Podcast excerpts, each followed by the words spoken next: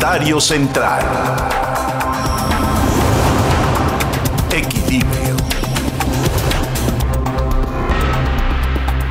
Bueno, tengo que admitir que me da muchísima pena el haber previsto lo que, lo que está sucediendo, ya que en el pasado muchos, muchas personas, muchos actores de la sociedad y la política en México, decían que hay una esperanza hacia el futuro en las elecciones intermedias del 6 de junio para quitarle la mayoría en la Cámara de Diputados al presidente de la República y con esto tener un control sobre él.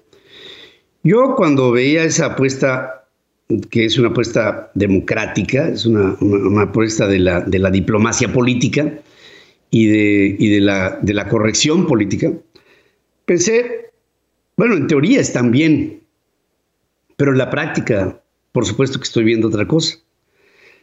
Nos cuesta mucho trabajo entender que lo que entró por la vía de la democracia, López Obrador, en realidad fue un coyote vestido de cordero. Y ya llegando a ser presidente, este hombre se presenta y se revela como es. Andrés, para que lo entendamos, Andrés Manuel López Obrador es un dictador bananero de de su condición tropical.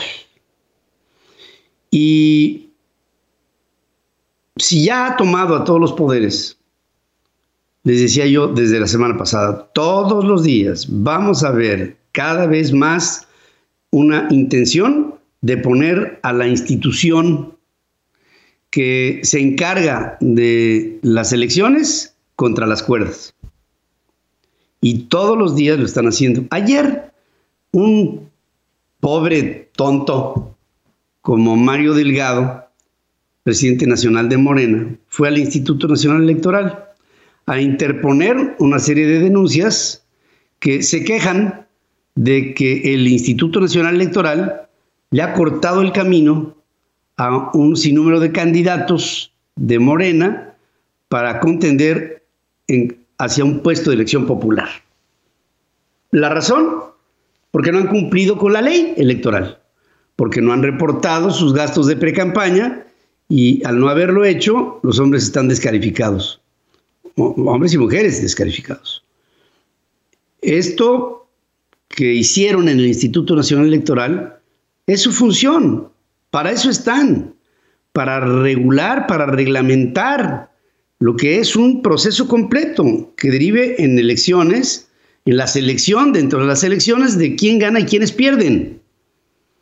Y si hay candidatos de partidos políticos que no cumplen, pues no cumplen y no pasan.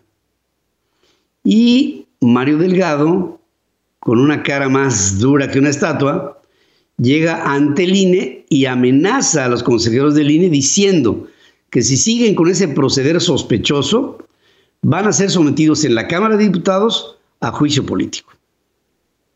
Porfirio Muñoz Ledo, por su parte, amaga y dice, no, Mario Delgado, el presidente de Morena que amenaza a los consejeros electorales, es potencialmente, y así lo cito, eh, un ratero, así, ratero entre comillas, porque ante lo que él hizo para llegar a ser presidente de Morena, utilizando recursos de muchos lugares que no fueron reportados ante el INE y que tienen un origen sospechoso y por supuesto ilegal, Mario Delgado ataca antes de que el Instituto Nacional Electoral investigue una iniciativa para que se llegue al fondo de cómo fue que Mario Delgado llegó a ser presidente de Morena. Y antes de que le lleguen, llega. Y no es que esté defendiendo Mario Delgado a sus candidatos a diferentes posiciones eh, de gobierno, es que se está defendiendo él, porque ya hay una iniciativa para que el Pleno de los consejeros electorales investigue el proceder de Mario Delgado para haber llegado a la presidencia de Morena. Que por cierto, su adversario es quien denuncia, Porfirio Muñoz Ledo. Por su parte, el presidente de la República hace ver que el Instituto Nacional Electoral está siendo parcial. El presidente de Morena está diciendo lo mismo y algunos dentro del círculo del poder están tratando de hacer sentir que en el Instituto Nacional Electoral hay actividades que son contrarias a la certidumbre que tendrían que buscarse en institutos como estos para llegar a tener elecciones limpias, creíbles y transparentes.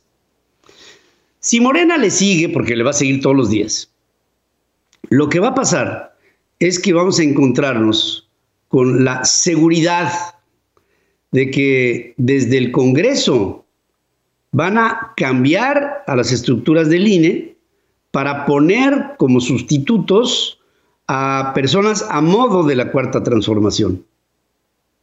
¿Y por qué lo tiene que ser muy rápido? Porque el presidente ha perdido popularidad, porque Morena ha perdido aceptación, porque hay una división interna en Morena, hay un cisma en ese partido político que dentro del poder no ha sabido qué hacer con el poder. Por todo esto se presenta un panorama muy complicado, porque el gobierno de López Obrador es un fracaso en todos los órdenes, en la salud, en la seguridad, en el ejercicio estricto del cumplimiento de las leyes, en las desviaciones que de su partido político se están dando hacia diferentes instituciones que el propio presidente y la conducción de quienes están al frente en Morena están mandando al diablo a las instituciones. Como bien lo dijo, el, presidente no nos engañó en ese sentido. Él en alguna ocasión las mandó al diablo y ahí las quiere mandar y seguir mandando. Pero va a pasar algo. Después de las elecciones, si Morena y el presidente logran influir en el Instituto Nacional Electoral, seguramente van a ganar y van a conservar mayoría en el Congreso. Y este esfuerzo democrático en donde se decía, no hombre, las elecciones, ni un voto a Morena y vas a ver cómo estabilizamos los cartones, no va a pasar.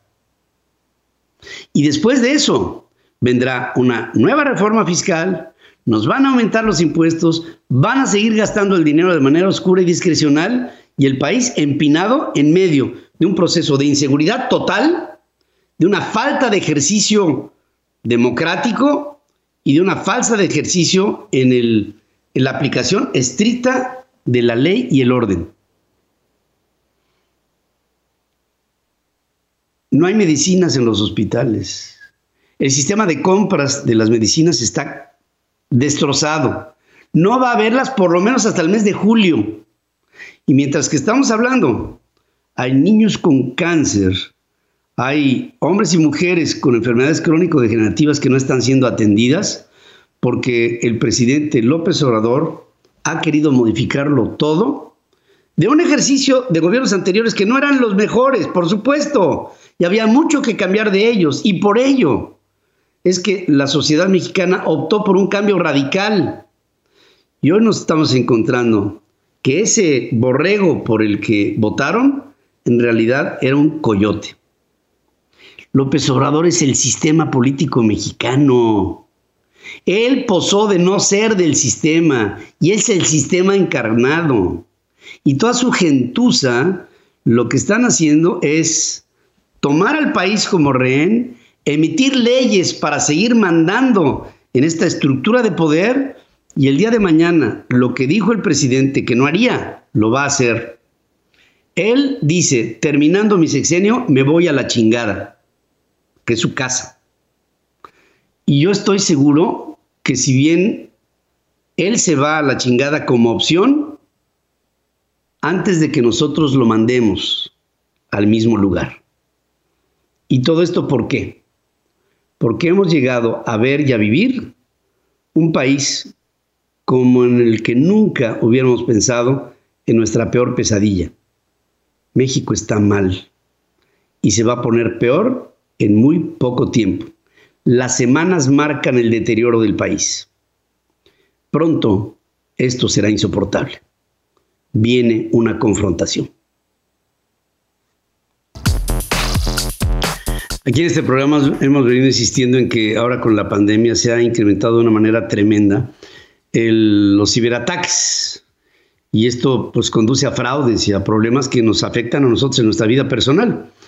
El Buró Federal de Investigaciones de los Estados Unidos, el FBI, ha hecho advertencias respecto a la circulación de contenido digital manipulado para cometer diferentes ciberdelitos, como la suplantación de la identidad, conocido como el phishing. El FBI se refiere al deepfake, destacando que ciberdelincuentes rusos y chinos generan perfiles falsos a partir de redes generativas antagónicas, buscando difundir su narrativa y de esa manera realizar campañas de influencia. Indican que el deepfake puede ser usado para crear contenido creíble, lanzando mensajes a personas o público en particular, además de hacer ataques de ingeniería social cada vez más sofisticados.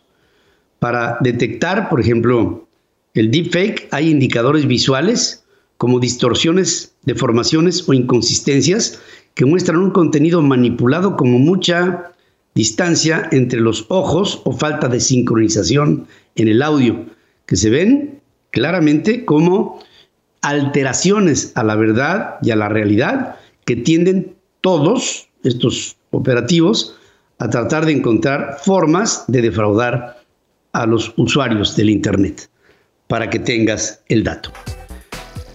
Para que tengas el dato, científicos de la Universidad de Duke en Durham, en Carolina del Norte, crearon un robot completamente blando y sin componentes electrónicos que se desliza por el agua y puede reaccionar a condiciones ambientales. Este tipo de robot surge como tendencia en la industria, ya que sus piezas blandas pueden manipular objetos delicados como tejidos biológicos que se diseñarían con componentes metálicos o de cerámica. Además, con un cuerpo blando y en forma de, por ejemplo, de libélula, este robot puede movilizarse por espacios sumamente estrechos en los que componentes rígidos terminarían atorándose sin encontrar un sentido para avanzar.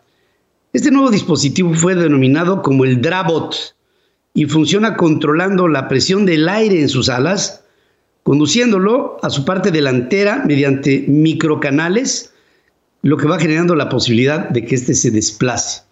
Es el preámbulo de lo que pudiera ser la fabricación de formas similares a músculos, lo que le darían un comportamiento animal a un robot, por supuesto robot, totalmente artificial para que tengas el dato. Para que tengas el dato, científicos australianos de las universidades de Melbourne y de Monash descubrieron un agujero negro que llamó la atención por estar justo en medio del escalafón de este tipo de cuerpos astrales en términos de sus dimensiones. A este se le considera parte de un eslabón perdido entre dos poblaciones de agujeros negros, que son los pequeños formados por estrellas y los gigantes supermasivos generalmente ubicados en el núcleo de la mayoría de las galaxias. Ahí por lo general, dentro de una galaxia en espiral, está un enorme agujero negro. En este caso, este agujero chiquito tiene 55 mil veces la masa de nuestro Sol y permite conocer más sobre cómo se formarán los agujeros negros supermasivos. Es decir, es una fase previa a los supermasivos sobre los que todavía no hay conocimiento de la forma en la que logran estas enormes dimensiones. El descubrimiento se dio tras el estallido de rayos gamma a través de un lente gravitacional, partiendo de dos estrellas que se fusionan generando una especie de eco o Doppler cuando el agujero negro hizo que el brillo se viera dos veces. Em, este conocimiento nos puede llevar a entender de dónde venimos, a dónde derivará la evolución del universo cuando esto empieza y cuando ello termine, para que tengas el dato. Porque todos merecemos saber sobre nuestra economía. Don Dinero. Con Alberto Aguilar. Y vamos con mi querido Alberto Aguilar Ramírez de Aguilar para hablar de la sucesión en la Comisión Federal de Electricidad, en la Comisión, en el Consejo de Coordinador Empresarial, por un lado, y del cambio de estafeta en el Consejo Mexicano de Reuniones, en un momento en donde pues, las reuniones están en el suelo y, y, las conferencias y los simposios y los congresos y todo está en el vil suelo ante este, esta parálisis de la economía en todos los órdenes. Quiero Alberto, ¿cómo estás? Hola Pedro, bien lo dices. ¿Cómo estás Pedro? Qué gusto saludarte en esta mitad de la semana, como siempre Pedro. Y bueno, Pedro, amigos, hoy quisiera eh, comentarles justamente, sí, acerca de la sucesión del Consejo Coordinador Empresarial. Ya les había platicado hace unos días en relación a este tema y tengo elementos adicionales de juicio. Esto se da en momentos complicados porque, pues ya sabemos, hay una enorme incertidumbre en el sector privado de nuestro país. Primero por el tema de la ley eléctrica, las modificaciones a la ley eh, de energía eléctrica de la ley de electricidad y luego, pues hace unos días, eh, pues, eh, pues nos enteramos de que viene también reformas a la ley de hidrocarburos, otra, digamos, otra, otros ajustes para proteger, pues ahora Pemex, no solo a la Comisión Federal de Electricidad, sino ahora Pemex. Y bueno, pues obviamente esto va a frenar toda la inversión en ese rubro porque hay un montón de cuestiones eh, que, digamos, eh, generarían más incertidumbre, sobre todo para aquellos que ya invirtieron en ese negocio. Y bueno, sobra decir que vienen amparos, sobra decir que esto será impugnado en el ámbito también del TEMEC, del Telecuen, en fin, y en ese contexto, pues se da el tema que está viviendo el Consejo Coordinador Empresarial, en donde, bueno, hay críticas desde hace mucho tiempo para la gestión de Carlos Salazar Lomelín, porque bueno, pues se le acusa de pues, no haber sido más enfático eh, frente al repudio, frente al enojo que tiene el gobierno federal de muchas políticas públicas que vienen de la actual administración. Y bueno, la verdad es que eh, se dice que Carlos Salazar va a dejar el CCE, pero todavía no hay nada oficial, todavía no se sabe realmente si esto, si este hombre, eh, el exdirector de defensa, va a tomar esa decisión. Eh, aparentemente vendría la convocatoria en abril, aparentemente una decisión ya vendría más en forma en mayo, pero lo cierto es que eh, se hacen las apuestas de que el posible relevo podría ser Francisco Cervantes. ¿Por qué se habla de él? Porque, bueno, ya sabemos, este hombre, eh, pues al final de cuentas pudo prorrogar su gestión en Concamín, pues aduciendo que pues, la crisis sanitaria le impedía realizar su asamblea. El gobierno federal le ayudó rápidamente con modificaciones a la ley, bueno, con el sustento en la ley de cámaras le aprobó el que se suspendiera la asamblea. Y bueno, de pasito con Canaco aprovechó y también José Manuel López Campos prorrogó su gestión. Pero bueno, en ese contexto, por eso surge la presencia o la posibilidad o la conjetura de que Francisco Cervantes pues podría ser el sucesor de Carlos Salazar. El 9 y 10 de abril va a haber una reunión de planeación estratégica en el Consejo Coordinador Empresarial y se espera que ahí podrían despejarse las interrogantes con respecto a Salazar, con respecto a, Cervantes. Eh, la verdad es que pues, hay mucho desánimo al interior del Consejo Coordinador Empresarial. Eh, como les digo, no todos están satisfechos con el papel que ha realizado el CCE, se dice ha quedado corto. Y bueno, la llegada de Cervantes no a todos les gusta. ¿Por qué? Bueno, porque después de lo que sucedió con su asamblea se le siente muy cercano al Palacio Nacional. Como quiera, bueno, eh, aparentemente si llegara eh, Cervantes, eh, parece que no va a ser el camino muy terso porque hay algunos organismos que de plano, entiendo, se, se oponen. El caso de Coparmex, que preside José Medina Mora, el caso del Consejo Nacional Agropecuario, que ahora encabeza Juan Cortina Gallardo, y Canacintra, que encabeza No Castellanos. Y hay quien dice que de forma no tan evidente o de manifiesta, pues se podría eh, oponer también la ANTAD, la Canaco de la Ciudad de México, en fin. Y también, bueno, hay que mencionarlo, se menciona a un posible candidato que habría por ahí eh, para, digamos, enfrentarlo a Cervantes, y en este caso podría ser eh, Bosco de la Vega. Eh, él acaba de dejar las riendas del Consejo Nacional Agropecuario, es un hombre al que pues, se le ve como más creíble al frente del, Consejo Coordinador Empresarial. Y bueno, el punto es que pues, estas diferencias esta incertidumbre que se vive en el Consejo Económico Empresarial, pues llega en muy mal momento porque pues estamos viendo la cantidad de decisiones de política pública que no favorecen al sector privado y me parece que la posibilidad de una fractura en el CCE pues solo debilitará más un organismo en el que, pues ya sabe usted, la voz cantante la llevan los grandes capitales. Como quiera, vamos a ver qué sucede, pero así está el estatus que se vive en el Consejo Económico Empresarial y vamos a ver si al final de cuentas Carlos Salazar dice, ya no voy a estar un tercer año, me voy, y vamos a ver si al final de cuentas, como se dice por ahí, como se rumora, eh, Francisco Cervantes es el, es el sucesor o el posible sucesor y vemos si al final de cuentas estos organismos que no están a favor se manifiestan ya en los términos que se están diciendo y vemos y vamos a ver si al final de cuentas se da la candidatura de Bosco de la Vega. El punto es que hay incertidumbre y, pues eh, no se desconoce cuál será el derrotero del Consejo Económico Empresarial en un momento de enorme incertidumbre. Y Pedro, como lo menciona, sí, hoy platicaré también de la sucesión en el Consejo Mexicano de Reuniones. Este consejo pues da cabida al negocio de ferias y exposiciones. Y bueno, eh, le va a dejar la presidencia en unos días a Jaime Salazar Figueroa, un hombre que pues ha empujado fuerte ese negocio le tocó un año complicadísimo como el 2020, va a ser sustituido por Alejandro Ramírez Tapche. El cambio de estafeta se va a dar pronto en el Congreso de ese rubro que se va a realizar el, del 21 al 23 de abril. Se prevé la participación de Miguel Torruco y bueno, eh, la verdad es que pues este, este, este negocio de, las reuniones, pues eh, la verdad es que atraviesa momentos muy complicados. Estamos hablando de un negocio, Pedro, de, pues antes se hacían 600 exposiciones al año, un mercado que valía 14 mil millones de dólares.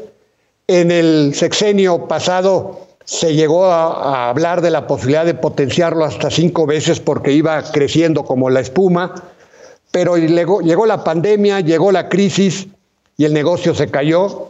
En 2020, el negocio de ferias y exposiciones, el turismo de reunión, cayó 58% y su facturación, más bien, y su personal, la nómina, 32%. Y uno pensaría, bueno, si no hubo reuniones, ¿cómo no cayó al 100%?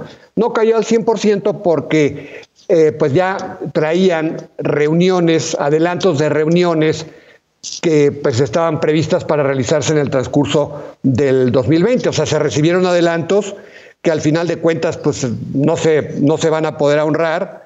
Eh, y bueno, pues ahora es que eh, tenemos a un sector que vive momentos muy apremiantes, muchas pequeñas y medianas empresas prácticamente en la quiebra, otras ya desaparecieron, ya fueron con Sectur, con Miguel Torruco, gran excepción porque pues no hubo mucho, eh, digamos, que hacer por parte de la Sectur, se ha buscado financiamiento por parte de la banca de desarrollo, también gran decepción porque no ha habido nada con Nacional Financiera eh, para apoyar el capital de trabajo de las empresas, evitar el naufragio de este rubro, la destrucción de más empleos.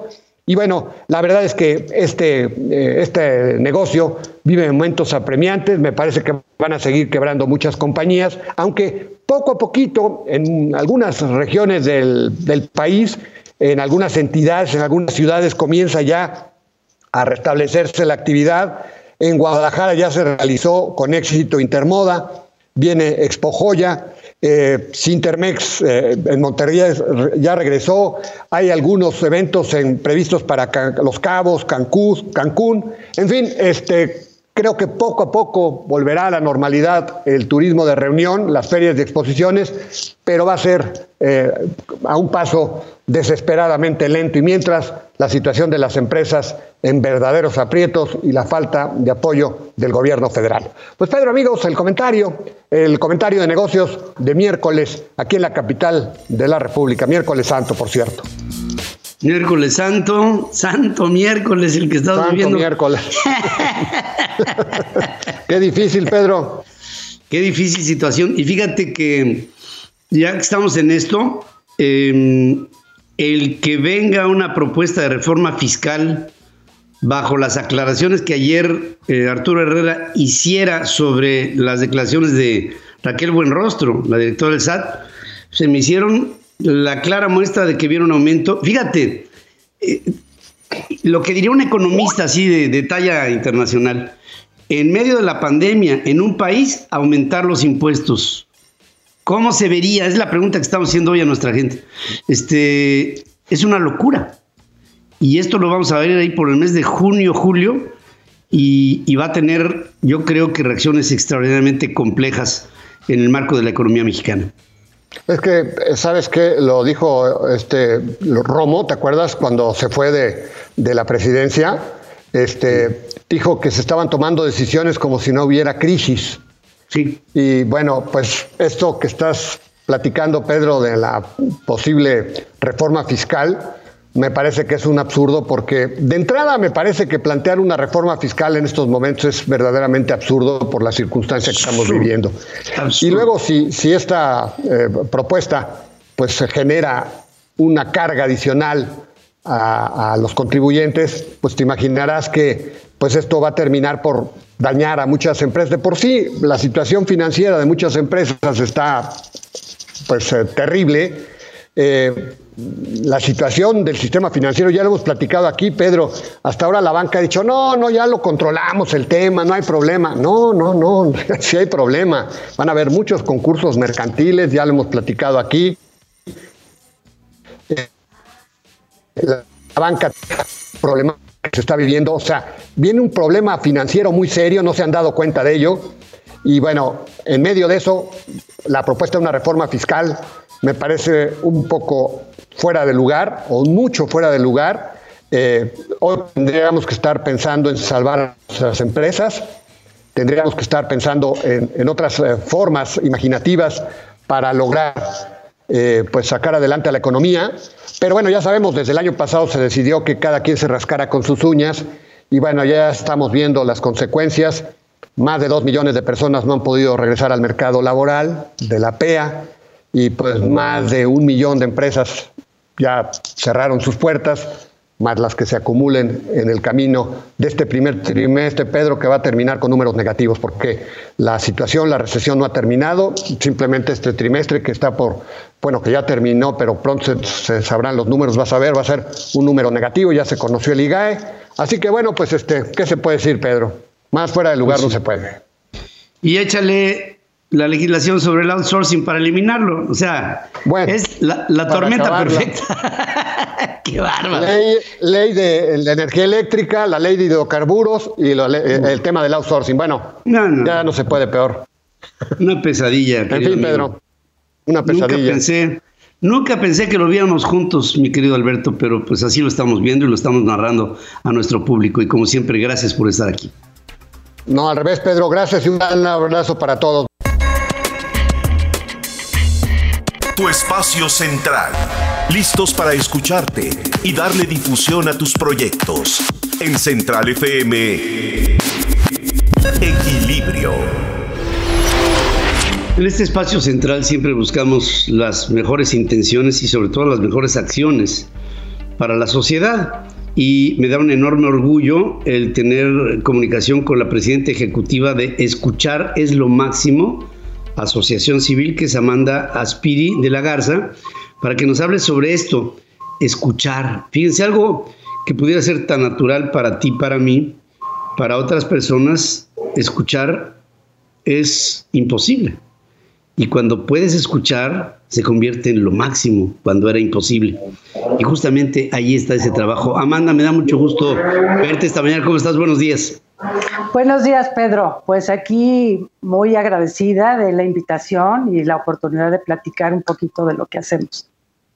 Pues fíjate que, eh, bueno, tú y yo hemos vivido esta experiencia que se tiene cuando alguien no escuchaba y por, por esta magia de la solidaridad mezclada con la ciencia, con los avances médicos, puede llegar a escuchar. Y marca una diferencia, este, es, como, es como renacer.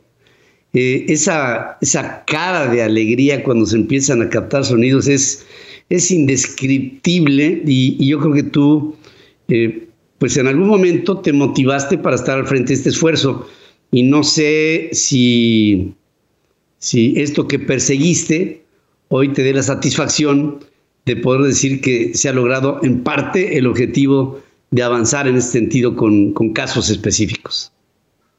Sí, mira, eh, la asociación nació hace seis años para mm. hacer un trabajo que otras fundaciones o asociaciones civiles que trabajan en el tema de audición no estaban haciendo, pues por estar ocupadas atendiendo directamente a personas con esta problemática. Y nosotros nacimos para hacer incidencia política, para hacer un cambio en las leyes, de manera que eh, el Estado cumpla con ese mandato que tiene del derecho a la salud que todos los mexicanos tenemos.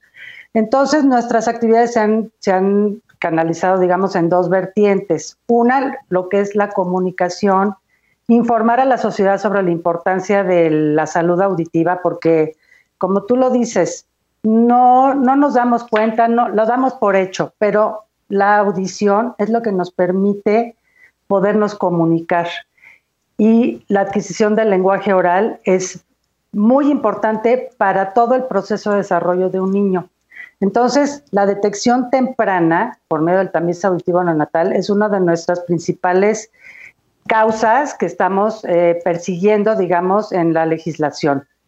Em, e, esa es la otra vertiente, ¿no? La parte de incidencia legislativa. Entonces, estamos caminando en dos, en dos em, sentidos para que cada vez más gente esté consciente de esta importancia y los tomadores de decisiones también se sensibilicen a que este es un problema de salud pública importante y que la tecnología ha avanzado de manera impresionante, de manera que la, sordera es la única discapacidad que se puede vencer si se detecta y se trata a tiempo. Eh, ¿hay, cifras de cuánta gente hay sorda en México? Mira, hay em, datos muy, muy disímbolos, ¿no? Porque el INEGI arroja unas cifras, y expertos estiman otras. Pero en el tema de niños, en el tema de, salud auditiva infantil, que es la que a la que le damos prioridad porque si se aplica la, el tamiz auditivo neonatal a los recién nacidos y se tratan dentro de los primeros cinco años de vida, esa, esa condición se puede, digamos, se puede revertir. La sordera no se cura, pero por medio de la tecnología se puede se puede, digamos, remontar la, dificultad, ¿no? En, ese tema se sabe que de uno a tres niños por cada mil nacidos vivos presentan esta condición discapacitante. Es la discapacidad más presente y más frecuente al nacimiento. Y más o menos con la tasa de natalidad en México, estimamos que entre dos y seis mil niños nacen anualmente en esta, con esta condición anualmente en esta condición. O sea, estamos hablando, por, ¿qué, qué, podría ser la base, si es que hay algún tipo de entendimiento en sentido, que, deriva en que un niño nazca sordo? ¿Qué, qué, condiciones eh, llevan a esta, a esta situación? Mira, eh, según datos de la Organización Mundial de la Salud, el 30% de estos niños que nacen con esa, con esa condición no tienen ningún factor de riesgo. No tienen ni herencia, ni por genética. Eh, el embarazo pudo haber sido completamente normal, el parto también. O sea, ahí hay que hacer estudios más profundos. ¿sí? Obviamente eh, hay muchas condiciones que la predisponen, como son algunas este, enfermedades en el embarazo, por ejemplo, la rubiola. La rubiola trae como consecuencia en el, bebé eh, muy probablemente la sordera, ¿sí? Pero también la sordera en, los niños se da una, aunque hayan nacido normoyentes, por infecciones de oído. La verdad es que las, las otitis son muy frecuentes en los niños pequeños y muchas veces no les prestamos mucha atención. Eso puede conducir a la sordera. También la, aplicación de algunos eh, antibióticos que se llaman nototóxicos, que también pueden, la, administración, la administración no adecuada de estos medicamentos también puede conducir a sordera.